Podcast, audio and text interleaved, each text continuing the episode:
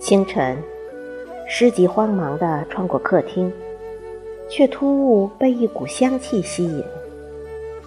那是苹果散发出来的气息，极为诱人。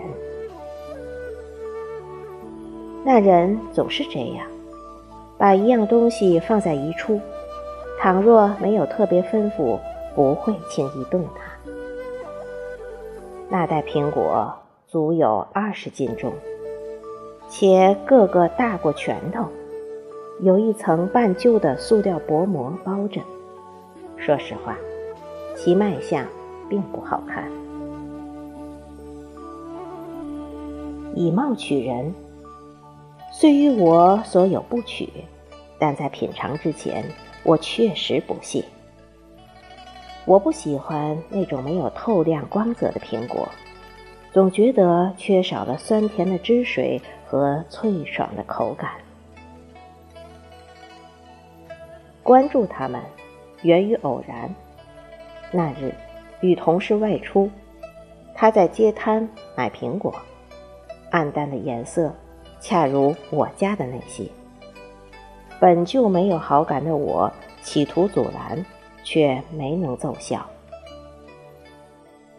午休时，同事将掰开的半块苹果。塞我手中，盛情难却，试探性的咬一口。哦，味蕾被瞬间打开，印象被顷刻颠覆。这苹果居然如此好吃！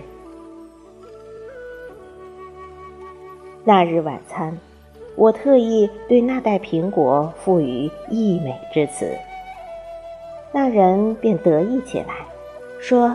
这苹果是冰糖心，酥脆酸甜。许是还不尽意，又取出两个，跑去厨房削皮切块。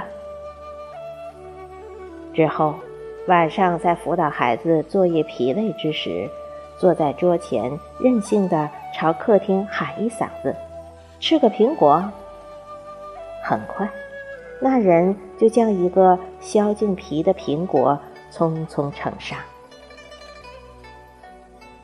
不想，今天早上竟被客厅里一股浮动的香气所惊，继而唤起远去的记忆。那时候，每到苹果成熟的季节，母亲便和村里的女人们去邻村的苹果园采摘苹果。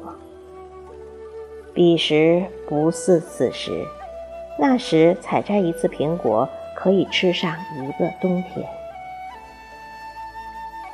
母亲是个极富情趣的人，她会挑那些卖相好的苹果，放入衣柜内。母亲的衣柜是那个时代所有的平柜，上下两层分离，像积木一样垒加在一起。制作衣柜的是一种奇异的木，时光经年，其纹路、色泽、气味依旧清新如昨。又是懵懂，对一切都充满了好奇。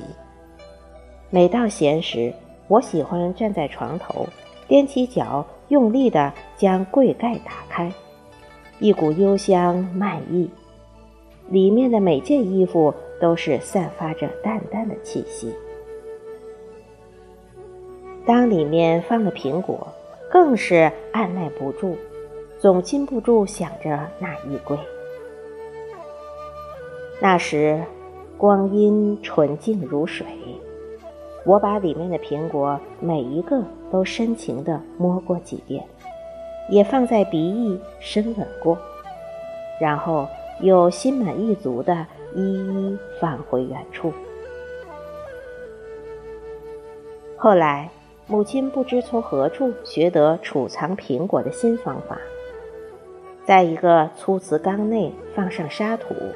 再把苹果埋入沙土内，里面撒些水，这样家里就像藏了一个念想。不知道你有没有过从沙土里扒出苹果的经历？当那黄澄澄的苹果带着诱人的香气从沙土中亮相的时候，着实惊人。陋室得新，我想，应该是这样的。在那样的年月里，我们的富有就这样简单而纯净，不需要锦衣玉食，有时候一抹小情小调，足以慰藉所有。如今又闻那香气。